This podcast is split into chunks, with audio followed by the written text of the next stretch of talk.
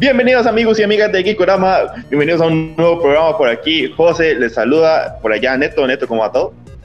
Eh, todo bien, todo tranquilo, desayuné un huevito con tomate, viera qué bueno me quedó.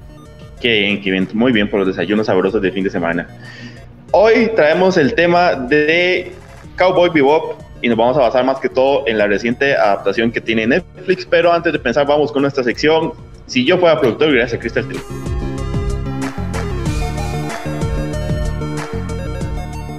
Si yo fuera productor de este gracias a Crystal Tree, recuerden, para esas épocas navideñas, Crystal Tree es un perfecto regalo, ya que pueden dar productos personalizados en madera, cristalería y porcelana totalmente a su gusto, cosas kiki, cosas chivísimas. Y también ahora tienen la marca Crystalware para que busquen chemas, abrigos y cosas muy chivas igual de la onda geek, los mejores productos y con los mejores acabados, la mejor calidad.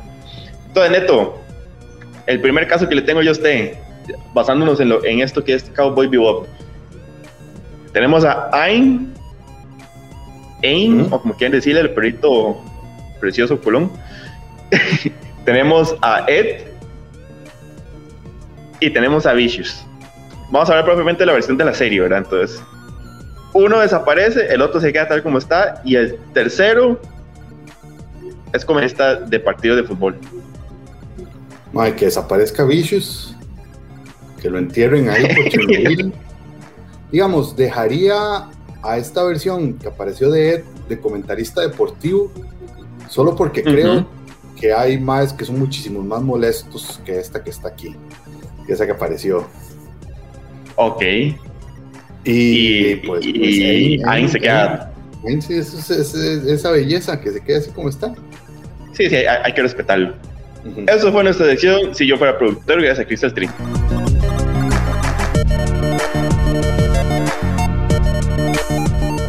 ¿por qué Cowboy Bebop, el anime, fue tan importante? Porque se convirtió tanto en un clásico, un anime que relativamente cosas que podemos comparar es corto. Para el año en que salió había muchas, muchos animes de, de mechas, había muchos animes como un poco como también como infantiles y todo, no habían animes con tanta sangre. Watanabe creo que es el, el, el creador. Watanabe, sí, correcto. Sí, y hace, ma, y hace de repente algo súper libre hace algo como muy a su estilo, que inclusive le cuesta como que a, mitad de la temporada original como que la cancelaran y después volviera a salir y por eso cuando uno ve el anime como que a la mitad hay dos momentos que uno siente que va a terminar y después sigue hasta, hasta que termina. Pero yo creo que lo, la relevancia de Cowboy Bebop es que no se centra en el efectismo de la animación, que la animación es preciosa, no se centra en vamos a ver, en, los, en las complicadas tramas, ni, ni tampoco en mostrar una cosa como tan gloriosa y tan grande y tan apoteósica, sino es los personajes, sus pasados y cómo lo muestra. Y también que hay una cosa que, digamos, a mí me gusta mucho este concepto que es cuánto participa el, el, el, público o, o cuánto participa el espectador en la historia. Y en este caso a nosotros nos hace participar muchísimo porque toda la historia de Spike nosotros somos las, los que tenemos que irla armando y terminando. Eso es algo importantísimo, porque entonces nos dan estos personajes chivísimas que amamos en cada momento y tenemos que ir dibujando y medio armando un rompecabezas que aún así queda sin piezas, ¿verdad? Para entenderlos, pero no hace falta. Llega esta propuesta que a la vez que es futurista, a la vez que es como ciencia ficción, trae de vuelta muchos elementos del pasado, ¿verdad? Porque es muy western, es muy, en partes es muy cine noir.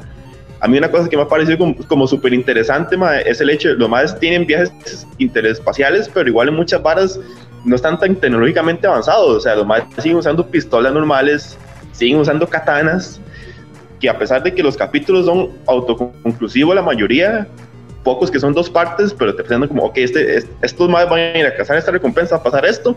A veces ni cazan recompensa, a veces nada más están luchando contra un bicho que está, que se pudrió en la nave, pero a la vez, con cada episodio, con, cada mini historia, te van dando pistas de los personajes porque nunca hay una presentación de personajes propiamente. Por ahí tal vez es como lo, lo chiva de, esa propuesta, ¿no? Recogió demasiados elementos del cine, demasiados elementos del audiovisual y los mezcló, mezcló este westerns, todo lo que usted dijo, western, cine noir y, todo eso. Pero además mezcla jazz, pero además mezcla, animación. Pero además mezcla eh, eh, elementos de cine japonés, pero además mezcla elementos de terror.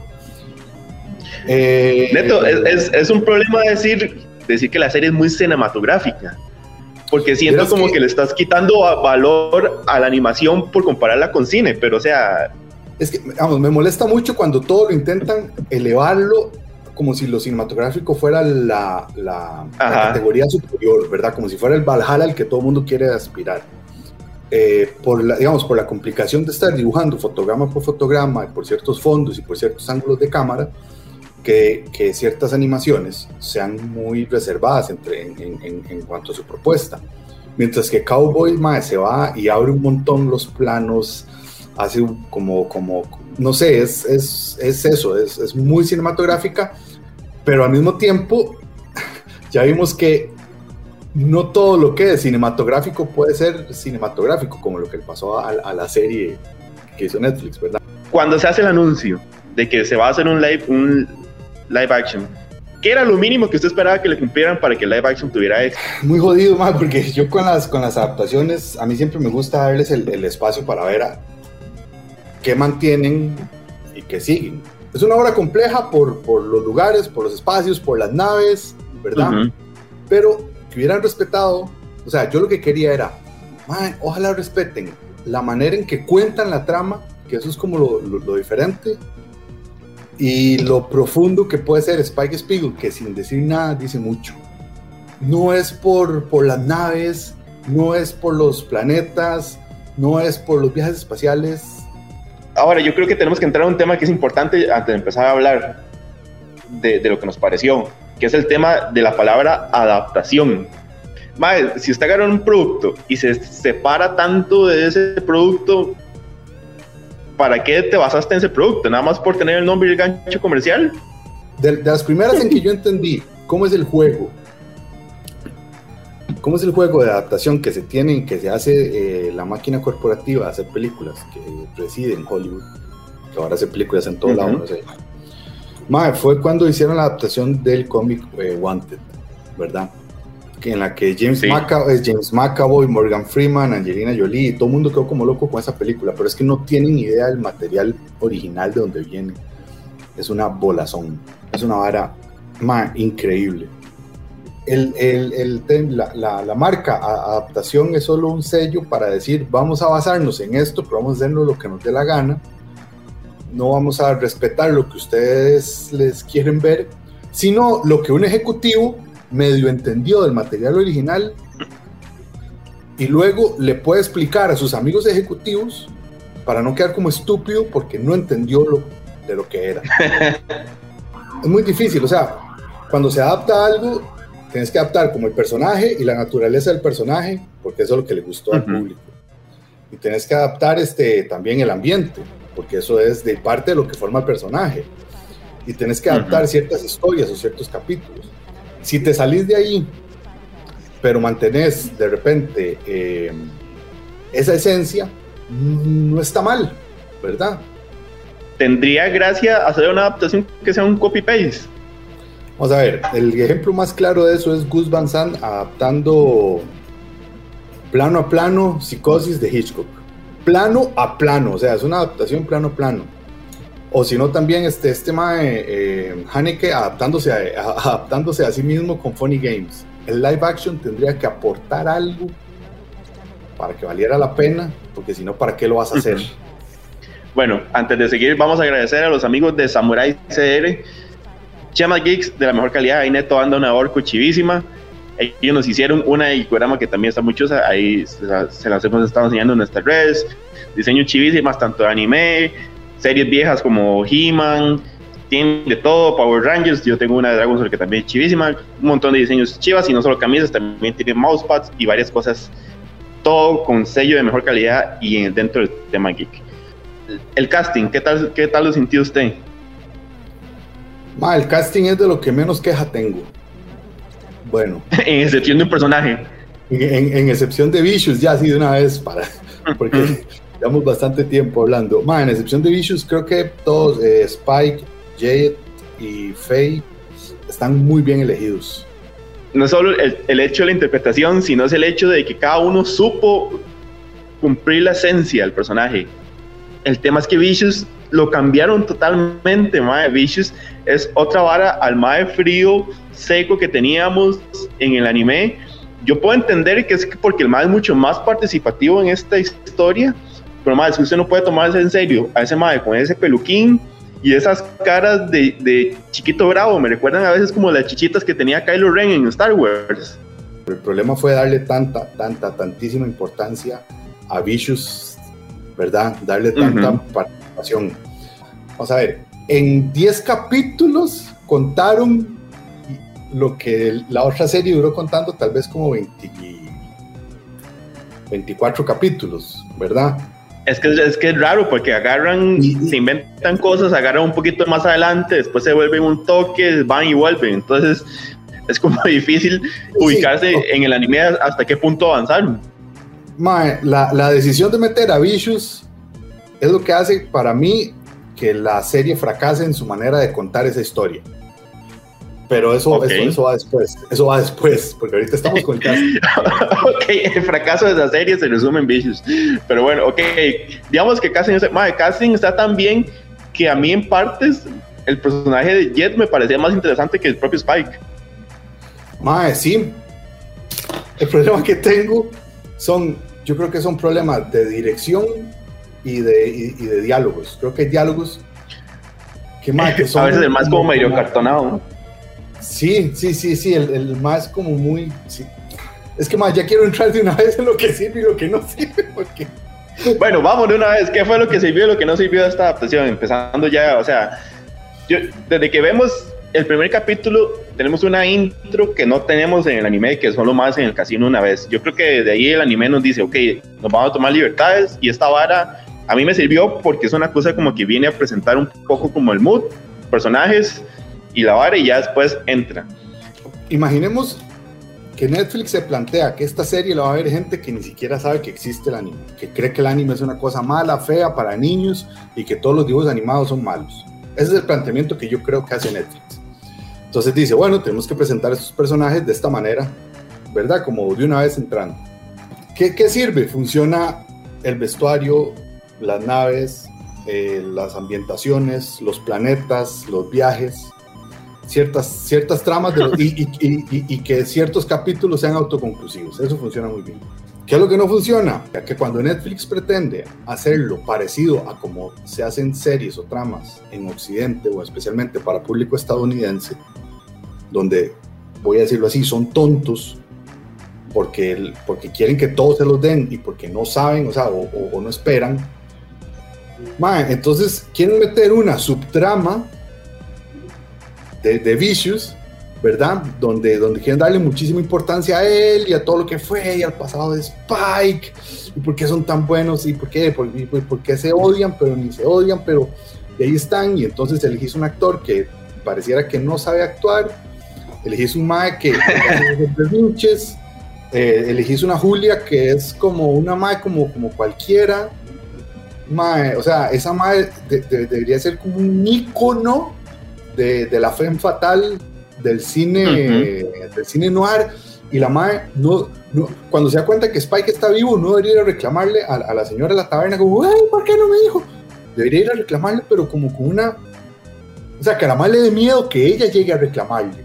Es que ese personaje de Julia como que se trae... Se, el Mae cambia a beneficio de la trama, no es una evolución porque la madre siempre fue como la madre frágil, pero cuando la trama ocupa que la madre se vuelva loca y ahora sea la conspirativa y, sea la que mueve todo, ahí sí ya es otra, y fue fatal, no porque hubo ningún cambio en, el, en la psique del personaje. Sí, sí, de repente es como, hmm, creo que ahora voy a cambiar y voy a hacerme yo dueña todo esto, y es como, madre, no, o sea, no está mal, pero es que no lo trabajaste, este personaje no está escrito para que haya hecho esto lo importante de la esencia, yo creo que una de las cosas de la esencia de este anime es lo que hablamos ahora, ¿no? De lo rico que es la narrativa de que te va diciendo de forma sutil parte de la historia. Y para mí el capítulo 9 es inmamable, porque es en serio como vamos a explicarle todo, perro. Vamos a gastar, cuando usted cree que está avanzando, vamos a gastar 50 minutos en explicarle todo. Creo que al, al pretender ser así de, de, de, de obvios, mae, le quitas su esencia, que era que nosotros nos, nos enamorábamos de estos personajes y hacia el final de la serie íbamos tratando de entender todo. Pero es que ahora todo nos lo fueron dando así, capítulo a capítulo. Lo decían y nos lo daban, lo decían y nos lo daban. No había una construcción de estructura, ni de suspenso, ni de progreso. Y nosotros no teníamos que, estar O sea, para hacer eso mejor no hubieran adaptado el anime. Y ya. Cuando vos agarras una adaptación solo por el nombre, porque para esa gracia hubieras hecho eh, vaqueros cazarrecompensas en el espacio Chululú.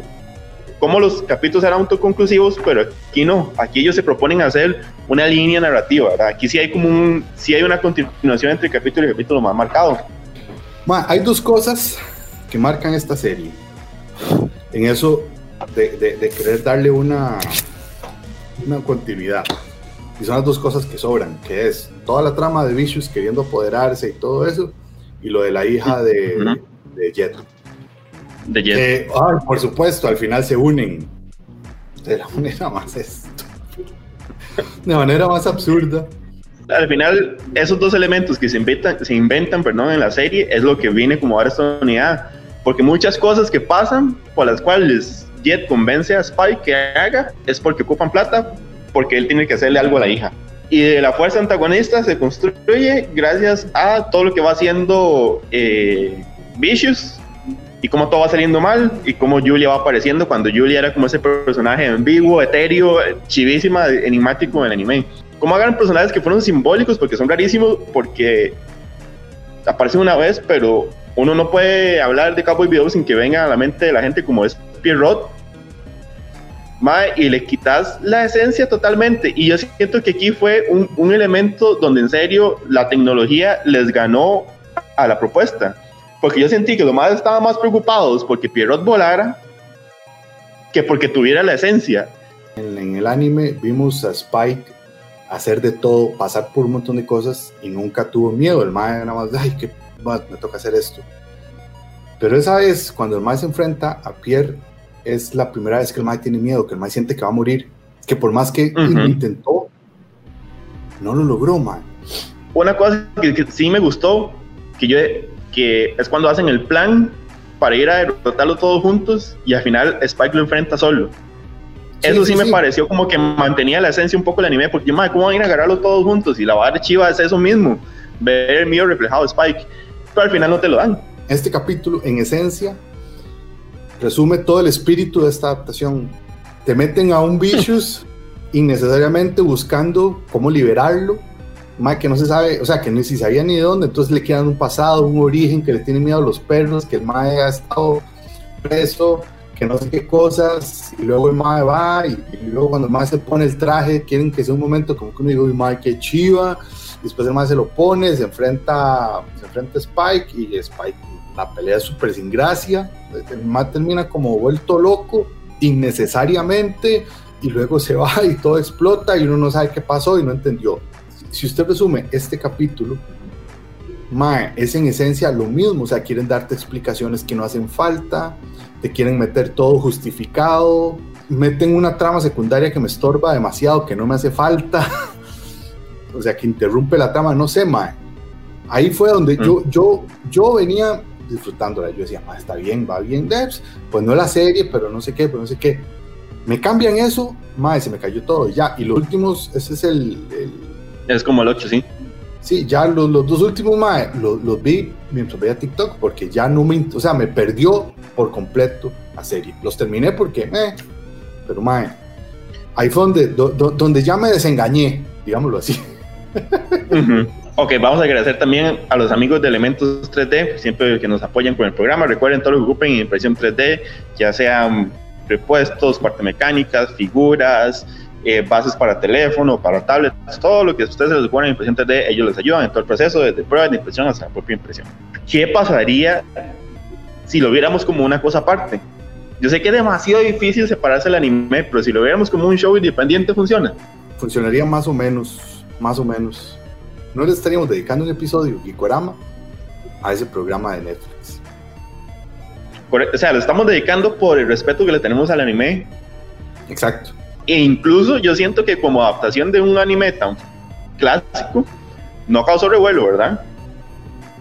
No, no, ha sido demasiado un poco. Más que todo porque mucha gente se ha indignado por todas las decisiones. Usted va a ver en YouTube todos los resúmenes, no va a haber nadie hablando, ni siquiera, no haber nadie ni bien. Ya había una adaptación live action de Cowboy Vivo, se llamaba Firefly hecha por el cancelado Joss Whedon con Nathan Fillion.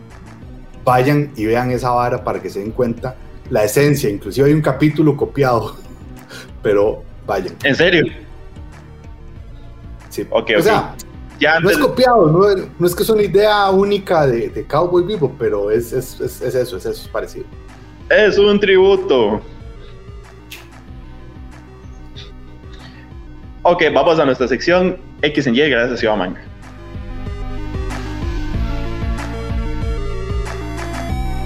X en ya traído gracias a Ciudad Manga. Esta semana Ciudad Manga tuvo el Free Comic Book Day, esta semana pasada, un evento chivísimo, ahí les trajimos el resumen de la actividad, pero recuerden que Ciudad Manga también tienen lo mejor de artículos geek, ya sea camisas, eh, cómics, mangas, figuras de colección, model kits, todo lo que se, les ocurra en el mundo geek, billeteras, lo que sea, ellos lo tienen. Recuerden visitar la mega ciudad, la mega ciudad, la mega tienda en, en San Pedro y también visitar la página ciudadmangacr.com para que vean todos los artículos que tienen a disposición. En un grado de susto de, se acaban de robar tu computadora con todo tu, con todos sus trabajos y su disco duro y todo, ¿verdad? Y el historial de, de internet. Y el historial de internet. En el caso que eh, le acaban de decir que se metieron a robar a su casa y solo se robaron sus funcos. Ok. Todos sus funcos. ¿Verdad? Ajá.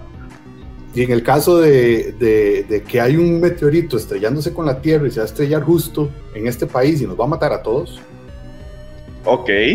¿Verdad? Entre esos tres, entre esa escala, ¿cómo dirías que estás asustado saber que Netflix va a adaptar Yu Yu Hakusho? Ok, my, iba a decir, iba a dar el beneficio de la duda, porque yo siempre he tratado de defender como no, no criticar hasta ver, iba a dar el beneficio de la duda de que supuestamente lo están haciendo en Japón y que supuestamente el creador está involucrado, pero Watanabe estuvo involucrado en esta adaptación también, ¿verdad? Entonces, digamos que yo, o le pagaron, o así, o le dieron ahí un, un soborno para que, ay, quédese callado y para que los fans digan que usted estaba matizado con la banda. Eh, entonces yo creo que hoy por hoy, viendo lo que es Cowboy Bebop, estoy en Meteorito, me siento como, como un T-Rex viendo el meteorito ahí donde viene ya, el caos, la destrucción es inminente. Es inminente, ya nada más. Pero bueno, eso fue XNY. Gracias, Iván. El final. Yo creo que yo lo estaba viendo y yo decía, porque yo pensé que el final iba a cerrar con Spike sin aparecer después de haber caído la iglesia, Faye, yéndose y Jet entregando a la hija. Pero no, tiene que aparecer Spike. Tiene que aparecer Spike a, decir, no estoy vivo. Y tiene que después contarnos la subtrama de que Julia va a tener captivo a Vicious. A mí me hubiera funcionado ese final si cortaban ahí, con Faye despidiéndose de Jet, porque perfectamente, si era una historia por aquello que Netflix no renueve, pero igual deja puertas abiertas. Pero no, nos volvieron a cometer el mismo error de que nos explican todo y tiene una escena totalmente innecesaria para presentarnos un Ed terrible. Para mí ese Ed quería matarlo en ese ratito que lo vi. Es raro, es como que intentan hacer todo calcado, pero al mismo tiempo intentan hacer su, propia versión. Entonces, al hacer todo calcado, hay frases y elementos y planos que funcionan, pero hay actuaciones que se quedan muy, muy raras. Es, más es increíble cómo ese Ed salió, no salió ni un minuto y se ganó el desprecio de muchos, ¿verdad? Porque ese Ed funciona en el anime por muchas razones que no funcionan en un live action. Y que estás votando el, capítulo de Ed, ¿verdad? Que es riquísimo. El capítulo donde te presentan a Ed es riquísimo. Y una cosa que no hablamos, que también me pareció rarísimo, mae. Metes a Faye en el primer capítulo, que en el anime no pasa como hasta en el cuarto, quinto, pero después desaparece tres capítulos. Son los directivos de Netflix diciendo, metemos este personaje de una vez para que la gente se enganche, pero después sigamos la historia diferente, eh, o sea, igual, pero luego volvamos a... No sé. el final, el final es una mierda porque es un final que intenta quedar, que hacer un cliffhanger para el inicio de una segunda temporada. Y ese, y ese capítulo de esa segunda temporada va a ser tanto este Spike y Jet yendo por la misma recompensa, donde por culpa de los dos se les va a escapar y luego... Y se, van, y se van a devolver los peluches. Y luego sí, y luego ya se reconcilian y todo va a ser el amor y la temporada sigue. Para eso está escrito esa mierda. Así, de esa forma tan sin gracia. Exactamente. Entonces, Neto, en resumen podemos decir que ni como adaptación ni como producto independiente sirvió. Como, sí, es que como producto independiente funciona como todas esas series de Netflix que tira que uno podría ver y la tendría de fondo. No funciona como como el respeto a esta cosa épica. Ya para despedirnos, agradecemos a los amigos de Honey Sox. Recuerden todo lo que busquen en Media Geeks, ya sean eh, no solo geeks, sino también con eh, motivos de comida, profesiones, diseños, patrones, un montón de medias chivísimas para que le cambien el estilo ahí al, al calzado y se vean todos cool. En Honey Socks se encuentra la mejor eh, variedad de medias. Neto, yo creo que ya nos gana el tiempo y eso es todo lo que podíamos decir de Cowboy Bebop, ¿no? Lamentablemente. No, creo que podríamos decir más y podríamos cagarnos de mucho, pero ese no es el sentido. Yo, yo, estoy muy triste por esto, man. yo estoy muy triste, yo no quería que fuera así. Neto, lo, invito, lo, invito a que después haga un posteo de todo para que necesite uno por uno las cosas que no sirvieron. Ah, ok, podría, podría hacer un video de eso perfectamente. Pero bueno, muchas gracias a todos que nos acompañaron durante esta reseña de Cowboy Bebop. Pueden estar pendientes a nuestras redes para todos los giveaways y sorpresas que les traemos. Muchas gracias por habernos acompañado. Chao.